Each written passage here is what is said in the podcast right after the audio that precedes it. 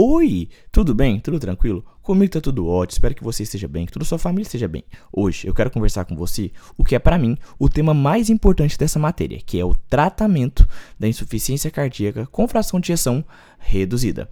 Meu nome é Lucas e esse é o Consegue me explicar? Antes de mais nada, eu tenho que fazer esse convite sempre. Se você ainda não segue, consegue explicar aqui no Spotify, no Cashbox, por favor, cogite seguir. Basta você clicar no botãozinho de seguir para você estar recebendo todo domingo três novos episódios desse que é o seu, o meu, o nosso podcast. Além disso, gostaria de convidar você também a estar seguindo nosso Instagram. O Instagram do nosso canal é o arroba consegue me explicar. Arroba consegue me explicar. Claro, se você gostar desse conteúdo, fique à vontade para estar convidando todos os seus amigos a seguir o nosso canal e também não deixe de avaliar a gente aí no Spotify. Tem como você dar até 5 estrelinhas e deixando essas 5 estrelinhas, você vai estar ajudando e muito na manutenção do meu trabalho. Beleza, falar de insuficiência cardíaca é falar de um conteúdo que tem uma clínica complexa. Afinal, a gente tem um coração que está insuficiente. Ele não está sendo possível realizar suas tarefas de forma normal. Ele não consegue nutri, é, nut, é, suprir as necessidades tissulares de forma normal. Muitas vezes ele até consegue suprir as necessidades, mas à custa de elevação de pressão, ou seja, mudança da homeostase. Quando a gente falar de tratamento da insuficiência cardíaca fração de ejeção reduzida, a famosa ICFR, a gente tem que pensar uma coisa: vai haver grande diferença das medicações que alteram a sobrevida do paciente e aquelas medicações que apenas melhoram sintomas. A gente vai começar falando das medicações que aumentam a sobrevida do paciente. Como primeira medicação, a gente tem um inibidor da neprilisina, associado com o BRA2. O que é um BRA2? A inibidor dos receptores de angiotensina 2. Beleza, mas Lucas, o que, que é esse inibidor da neprilesina? O que, que é isso? Você já falou disso comigo? Não, nunca falei. Mas para entender essa história, a gente tem que entender um pouquinho sobre o BNP. E o BNP você conhece. Afinal, o peptídeo natriurético tipo B ou BNP, é um hormônio secretado pelos ventrículos em resposta ao aumento das pressões de enchimento e tornou-se uma ferramenta de mensuração do, do diagnóstico e prognóstico da insuficiência cardíaca. A neprilisina ou endopeptidase neutra, NEP, é uma enzima humana responsável pela degradação e inativação de diversos peptídeos hormonais, como os peptídeos natriuréticos, certo? Tranquilo. Dessa forma, do ponto de vista farmacológico, se a gente utilizar um inibidor da neprilisina, a gente vai estar tá impedindo que ela degrade essas, essas enzimas que a gente produz, esses BNPs. Dessa forma, ao ponto de vista farmacodinâmico, o BNP não será mais um bioindicador confiável em doentes tratados com esses fármacos. Quais fármacos? Os inibidores da neprilisina em associação com os receptores dos inibidores dos receptores de angiotensina 2, os INRAS. O, o, fármaco que a gente tem como expoente desse grupo é o sacubitril valsartana. Dessa forma, como eu já te falei, do ponto de vista farmacodinâmico, o BNP não vai ser mais um marcador, um biomarcador confiável em doentes tratados com sacubitril valsartana, enquanto que o NT-proBNP parece manter a conformidade por não ser um substrato da NEP.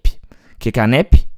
A neprilisina, que também recebe o nome de endopeptidase neutra. Então, como primeiro medicamento, a gente tem essa questão, o inibidor da neprilisina, e mais associado com os inibidores receptores de angiotensina 2, que tem como o, o nome do fármaco o sacobitril, valsartana, sacobitril, valsartana. O sacobitril é um inibidor da neprilisina, enquanto que o, que o valsartana é um bloqueador de receptores de angiotensina 2.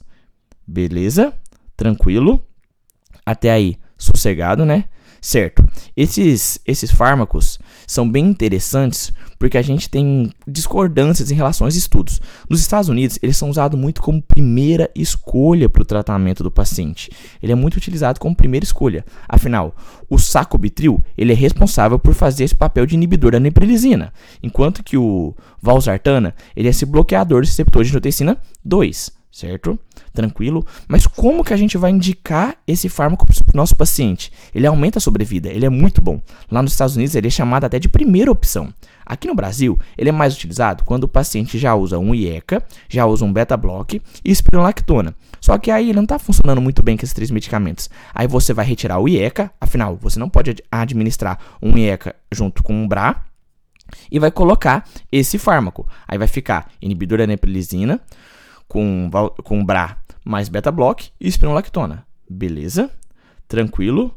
Até aí sossegado, né? Você entendeu que esse é o primeiro medicamento que aumenta a sobrevida do paciente, certo? Inibidor da neprilisina mais bloqueador receptor de angiotensina 2, certo? Beleza, né? Como segundo medicamento, a gente vai ter o famoso inibidor da enzima conversora de angiotensina, os famosos PRIOs. Essa medicação, a gente ouve falar que ela é muito importante para tratar a hipertensão, né? E aqui não é muito diferente. Afinal, ela está dentro dos, dos, fármacos que aumentam a sobrevida do paciente com ICFR. Como que é o mecanismo de ação dos IECAs? Os IECAs, eles diminuem a pressão arterial, reduzindo a resistência vascular periférica, sem aumentar reflex, reflexamente o débito cardíaco, a frequência cardíaca ou a contratilidade cardíaca. Esses fármacos bloqueiam a enzima conversora de angiotensina que hidrolisa a angiotensina 2 para formar o potente vasodilatador angiotensina 2. A ECA também degrada a bradicinina, um peptídeo que aumenta a produção de óxido nítrico e prostaciclinas nos vasos sanguíneos. Esses dois últimos, o óxido nítrico e a prostaciclinas, são vasodilatadores. Os IECAs, eles diminuem os níveis de angiotensina 2 e aumentam os níveis de bradicinina. Portanto, ocorre a vasodilatação das arteríolas e veias, reduzindo os níveis de angiotensina 2 circulante. Os IECAs também diminuem a secreção de aldosterona, resultando em menor retenção de sódio e água. Os efeitos desses fármacos ainda atuam na diminuição da pré-carga e pós-carga cardíaca, reduzindo dessa forma o trabalho do nosso coração. A angiotensina pega a angiotensina, a angiotensina pega o anjo 1 e converte em anjo 2, como você bem sabe, já te falei agora. E depois o anjo 2 vai agir no nosso coração. Isso tudo é o mecanismo de ação dos IECAS. A gente tem que pensar que então IECA é outro fármaco que aumenta a sobrevida do paciente. Só que tem um cuidado. Afinal, se houver o uso de IECA, vai haver o aumento da produção de bradicinina. A acumulação de bradicinina pode levar a tosse em algum dos pacientes.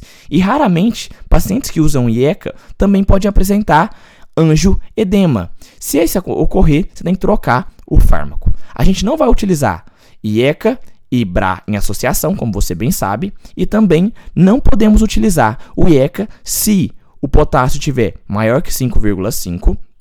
A gente não vai usar o nosso famoso IECA. Se a creatinina tiver maior que 3,5, não vamos utilizar. E também não vamos utilizar se o clearance de creatinina for menor que 20 ml por minuto. Então já falamos de dois fármacos, não é? Falamos dos inibidores de neprilesina mais bloqueadores receptores de angiotensina 2 em associação. Já falamos desse. Falamos agora dos IECAs, inibidores de enzima conversor de angiotensina. Tá na hora de falar dele sozinho, dos BRAS, dos bloqueadores, ou também alguns chamam até de inibidores, da Anjo 2. Os bloqueadores da Anjo 2, ou BRA, são a família do grupo Zartana, como que é o mecanismo de ação desses BRAS? Os BRAS bloqueiam os receptores de angiotensina 1, diminuindo a sua ativação pela angiotensina. Seus efeitos farmacológicos são similares aos dos IECAs, por produzirem dilatação arteriolar e venosa e bloqueio da secreção de aldosterona, reduzindo assim a pressão arterial e diminuindo a retenção de sal e água. Os BRAS se ligam aos receptores de angiotensina 1 com alta afinidade, tendo uma seletividade 10 vezes maior que os receptores de angiotensina 1 do que para os receptores de angiotensina 2.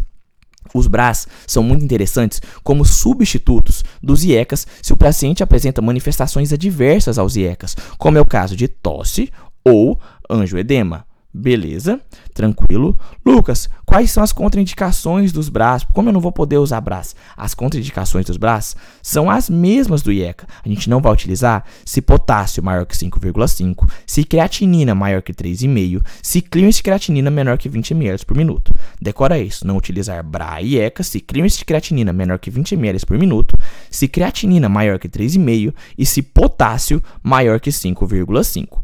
Beleza? Tranquilo. Até aí, sossegado, né?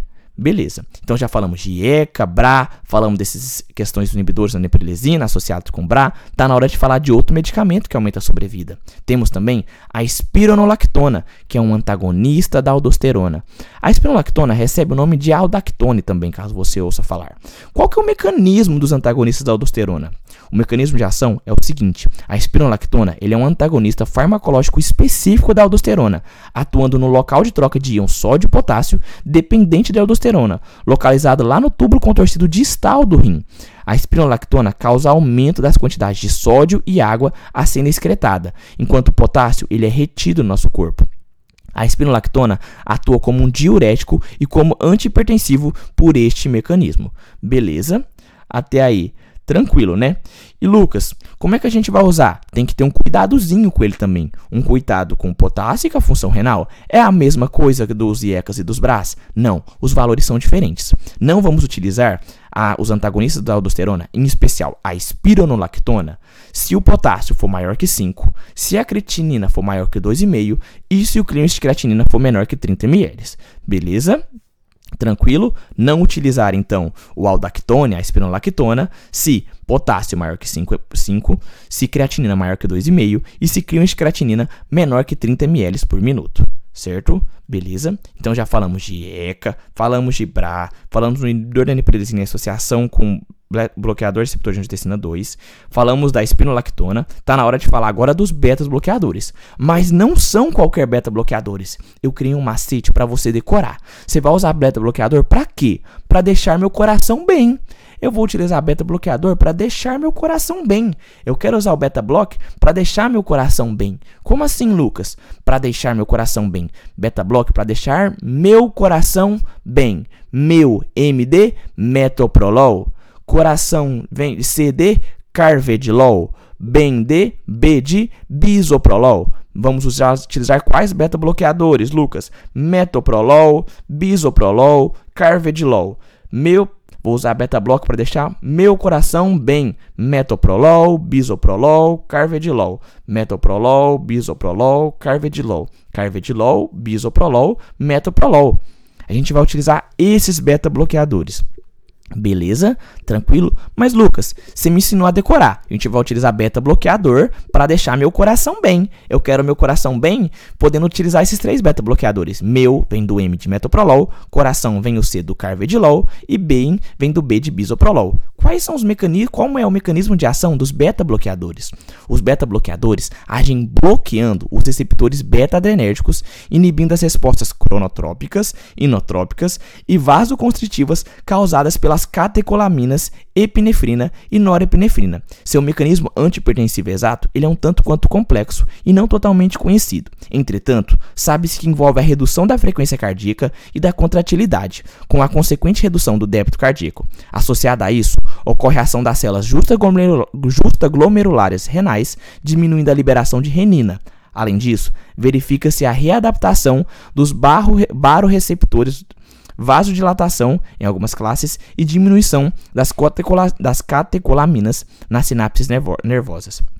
Beleza? Tranquilo? Então, vou utilizar beta-bloqueadores para deixar meu coração bem. Metoprolol, carvedilol e brisoprolol. Mas eu quero que você decore um pouquinho mais. Em relação ao metoprolol, tem que ser o succinato de metoprolol. Tudo bem? O succinato de metoprolol, certo? Beleza? Tem que ter um cuidadozinho com essa droga que ela pode acabar fazendo o paciente reter um pouco de líquido. E o ideal é começar os beta-bloqueadores em pacientes com perfil seco e não naquele paciente que tiver congesto. É legal utilizar o beta-bloqueador em paciente com perfil seco e não congesto. Sossegado, tranquilos, então temos que utilizar em pacientes com pouca ou nenhuma congestão. A gente não vai utilizar os beta-bloqueadores se o paciente tiver um bloqueio atrioventricular de segundo ou terceiro grau, se tiver frequência cardíaca menor que 50 e PAS menor que 80 é, milímetros de mercúrio ou paciente em choque. Temos também um fármaco muito esquisito. Eu vou te falar de um remédio para diabetes, os inibidores da CLGT, CGLT2. Inibidores da CGLT2. Inibidor da CGLT2. Seu paciente nem precisa ter diabetes e mesmo assim você pode utilizar essa medicação como tratamento da ICFR e ainda em aumentar a sobrevida. É as gliflosinas, é as gliflosinas. Lucas, como é que é o mecanismo de ação disso? Ó, esse fármaco atuam como hipoglicemiantes orais pela inibição da reabsorção de glicose nos túbulos primários dos néfrons, dos túbulos contorcidos proximais dos néfrons.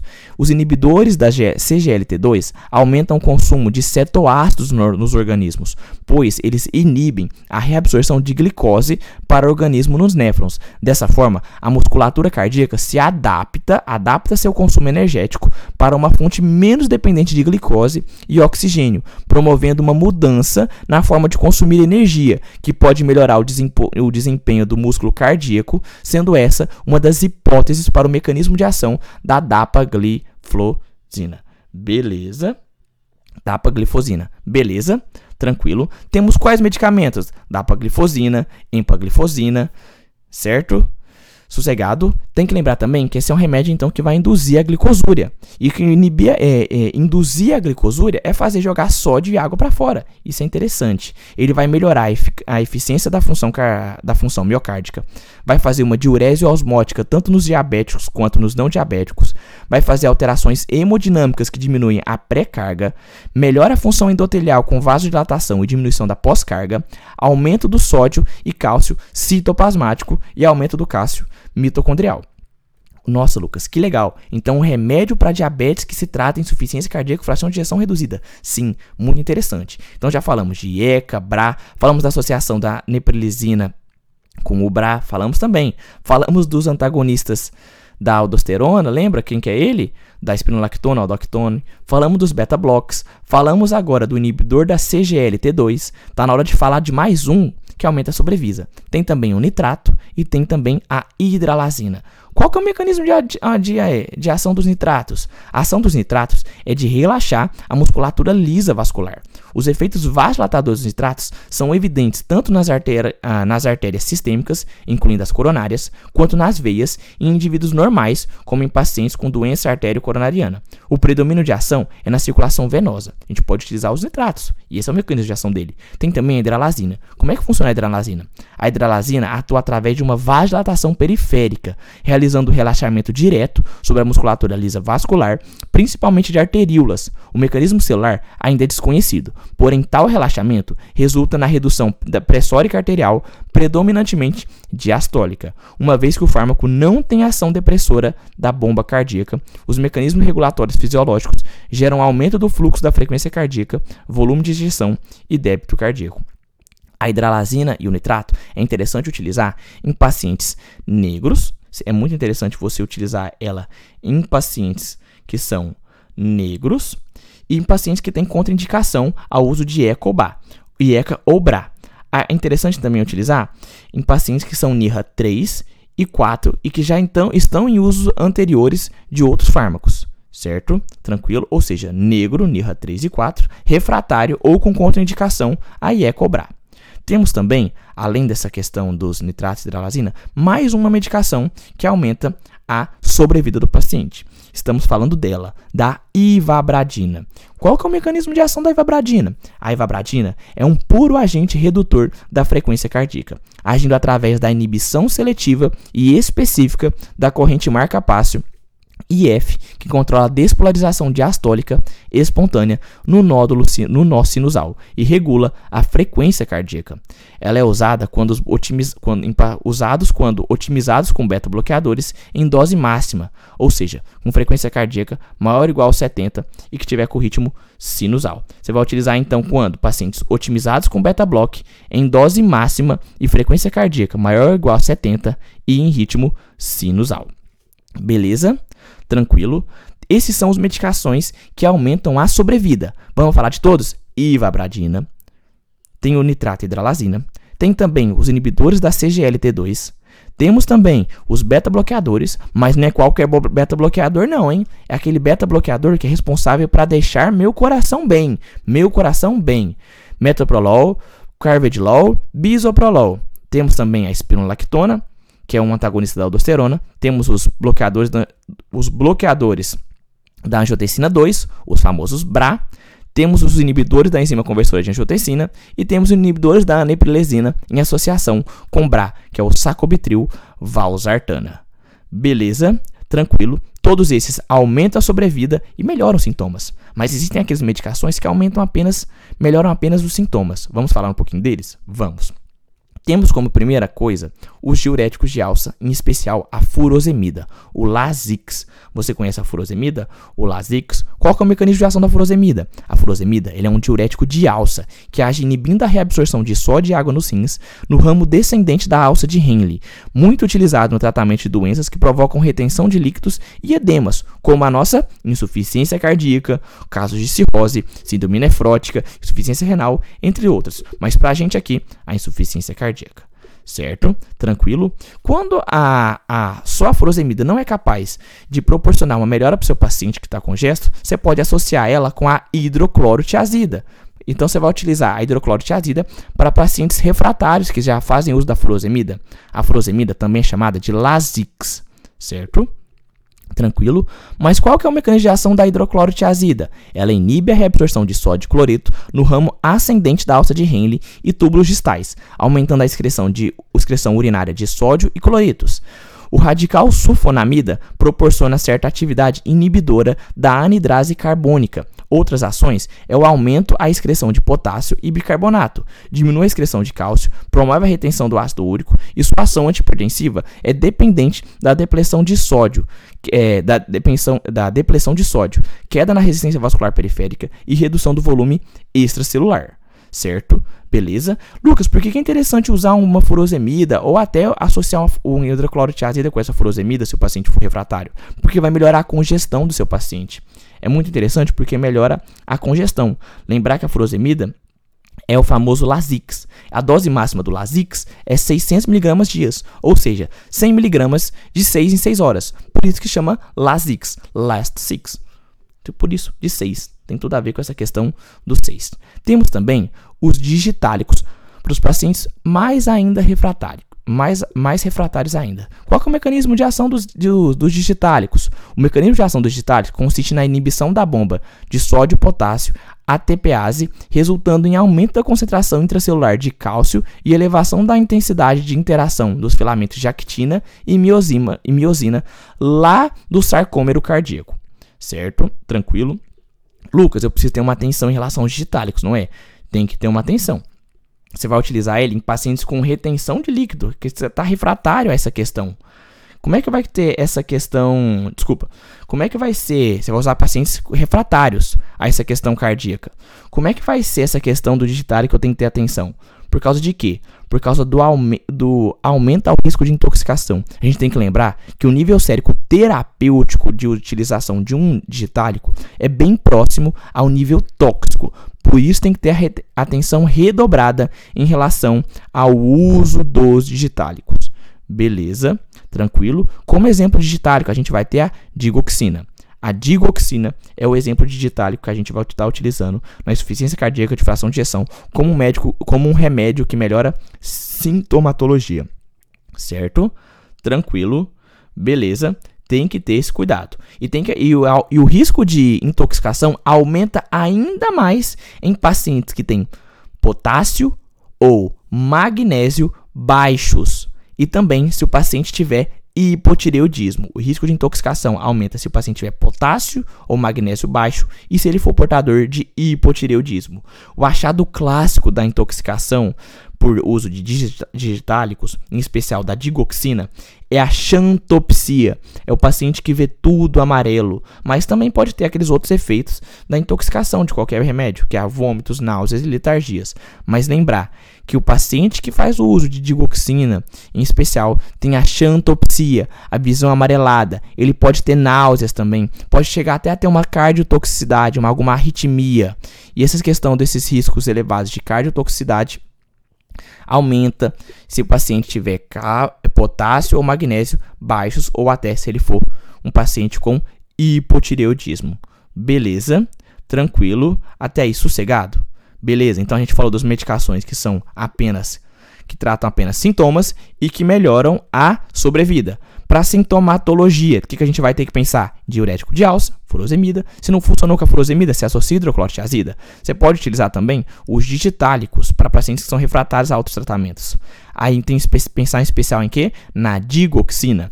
A coisa mais comum que a digoxina pode causar é a xantopsina, sendo que o nível sérico terapêutico é bem próximo do tóxico, por isso muito cuidado na administração da digoxina certo? Tranquilo. Tem também que a gente tem que pensar em alguns pacientes a questão dos dispositivos para tais pacientes. Lembrar que tais dispositivos só devem ser colocados em pacientes que já estão em uso de tais, de usando todas as drogas possíveis, essas drogas estão otimizadas e continuam refratários e com fração de injeção menor que 35%. A gente só vai colocar um dispositivo no seu paciente. Se o seu paciente já está utilizando todas as drogas possíveis, essas drogas estão otimizadas, eles continuam refratários e com fração de injeção menor que 35%. A gente tem o cardiodesfibrilador implantável, o CDI, que você vai utilizar em paciente refratário há seis meses ou 40 dias após o infarto agudo do miocárdio. E temos também os ressincronizadores, o TSR, que é a questão do paciente ter um eletrocardiograma de base sinusal, padrão de bloqueio de ramo esquerdo, com QRS maior ou igual a 150 milissegundo. Beleza? Tranquilo? Até aí, sossegado, né? Lucas, então, peraí. Vamos organizar tudo que foi dito? Vamos. E a gente tem os estágios evolutivos, sem sintomas, aquele paciente que vai ser estágio A e B, e com sintomas, estágio C e D. O paciente em estágio A é um paciente assintomático com fatores de risco. O que, que você tem que fazer para ele? Dieta, atividade física e imunizar esse paciente. Se o paciente tiver diabetes e doença coronariana, você pode lançar a mão do inibidor da CGLT2, que é a famosa dapaglifosina. Você pode lançar a mão dessa medicação. Você pode fazer isso. Ai, Lucas, é uma medicação para tratar diabetes. Eu te falei, é uma medicação que aumenta a sobrevida do seu paciente. Então, estágio A é um estágio sem sintomas. O paciente está sintomático com fatores de risco. Você tem que fazer dieta, atividade física e imunizar esse seu paciente. Seu paciente com diabetes ou doença coronariana, você pode lançar mão dessas medicações que é o famoso inibidor da CGLT2. O estágio B é um paciente assintomático com disfunção do ventrículo esquerdo. Há também um aumento do BNP. Você pode lançar mão do inibidor enzima conversora de angiotensina, o IECA, e se ele for refratário, você pode utilizar um BRA. Você vai utilizar beta-bloqueadores para neutralizar a via das catecolaminas nesse seu paciente. O estágio C é o paciente sintomático com alteração estrutural. Você vai poder utilizar, lançar mão, por exemplo, do entresto, que é o famoso sacubitril valsartana. Ou você pode utilizar um IECA ou até um BRA. Também pensar em utilizar beta-bloqueador e espironolactona no seu paciente. O entresto, vou reforçar para você, ele é mais considerado primeira linha lá fora, nos Estados Unidos. Aqui no Brasil, a gente sempre pensa mais da seguinte forma: utilizar IECA ou BRA, beta-bloqueador e espironolactona. Ah, Lucas, mas se eu ver com uma questão falando do entresto, você tem que pensar, tá falando da diretriz americana ou da diretriz brasileira? Aqui no Brasil, pensar que no estágio C eu vou tratar como IECA ou BRA, mais um beta-bloqueador, apenas aquele beta-bloqueador para deixar meu coração bem, succinato de metoprolol, bisoprolol ou carvedilol e a espironolactona, certo? Tranquilo. E você pode pensar em associar uma, uma, uma glifosina ou e também um diurético em caso de congestão. O estágio D é um paciente com insuficiência cardíaca avançadas, com sintoma mesmo que otimizado. O estágio D é um paciente com insuficiência cardíaca avançada, com sintomas mesmo que otimizado. Você vai tratar ele igual o C, mas você vai acrescentar hidralazina com nitrato, ivabradina e digitálico. Você vai tentar otimizar o seu paciente ainda mais. Beleza? Tranquila, tranquilo. Então a gente tem esses estágios. Estágio A é o paciente com fatores de risco para desenvolver uma IC. Estágio B é uma pré-insuficiência cardíaca. O estágio C é uma insuficiência cardíaca sintomática. E o estágio, o estágio D é uma insuficiência cardíaca avançada. Certo? Sossegado, tranquilo. Nossa, Lucas, você falou tanta coisa, eu acho que eu tô ficando doidinho. Mas agora eu quero finalizar com você esse assunto falando um pouquinho também do tratamento da ICFEP. Mas você deve estar tá maluco pensando: meu Deus, se a insuficiência cardíaca com fração de ejeção reduzida foi isso tudo, a insuficiência cardíaca com fração de ejeção preservada deve ser muito mais coisa. Calma, aí que você se engana.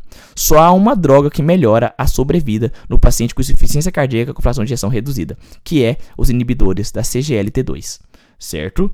Tranquilo. O que, que a gente vai fazer no paciente com ICFEP? Você vai tratar sintomas. O paciente está tá com gesto, vamos dar um diurético para ele. O paciente tem uma isquemia, vamos tratar essa isquemia. O paciente tem uma FA, vamos tratar essa FA. O paciente tem uma hipertensão, vamos tratar essa hipertensão. Beleza, tranquilo. De acordo com a Sociedade Americana, a única droga que melhora a sobrevida no paciente com uma ICFEP, uma insuficiência cardíaca fração de injeção preservada, é o inibidor, que é o inibidor da SGL T2. Beleza, tranquilo. Lucas, você tinha falado para mim que o paciente que tiver fração de ejeção menor 40%, ele é reduzida, maior que 50 é preservada, e que entre 40 e 49 é o mid stage. eu quero fazer uma errata com você hoje e falar que esse mid stage tem caído em desuso. Na verdade, ele já caiu em desuso. Hoje é chamado esse intervalo obscuro entre 40 e 49% como inibidor como insuficiência cardíaca com fração de ejeção levemente reduzida, tá bom? Fica aqui minha errata, não é mais mid-stage, é fração de ejeção levemente reduzida. Como que eu vou tratar esse paciente? A gente vai tratar como qualquer outro paciente que tiver uma fração de ejeção reduzida. Então, pacientes com, com insuficiência cardíaca com fração de ejeção levemente reduzida vai ser manejado igualmente o paciente que tiver insuficiência cardíaca com fração de ejeção reduzida. Beleza, tranquilo. Assim, eu fecho o tema com você de tratamento da insuficiência cardíaca e eu espero que você tenha gostado desse episódio. Para mim, esse é provavelmente um dos melhores episódios que eu já gravei na minha vida, que eu tentei te contar tudo e explicar todos os mecanismos de ação. Espero que você tenha gostado. Reforço, se você ainda não segue consegue explicar aqui no Spotify, no Cashbox, por favor, cogite seguir. Basta você clicar no botãozinho de seguir para você estar recebendo todo domingo três novos episódios desse que é o seu, o meu, o nosso podcast. Além disso, gostaria de convidar você também a estar seguindo o nosso Instagram o Instagram do nosso canal é o arroba consegue me explicar. Claro, gostou desse conteúdo? Compartilhe com todos seus amigos e não deixe de avaliar a Instagram. Deixa nas suas 5 estrelinhas, você vai estar ajudando e muito na manutenção do meu trabalho. Certo? Um beijo no seu coração. Espero ter te ajudado. Sei que ficou uma aula meio longa, mas isso é muito necessário para você entender a importância que é o tratamento da insuficiência cardíaca na vida sua, na vida do seu paciente, nos seus estudos. Um beijo no seu coração. Muito obrigado pela paciência de sempre. Eu acho que no próximo episódio a gente vai fazer uma conversa assim sobre a vida eu gravei recentemente. E fique bem. Valeu, falou e fui!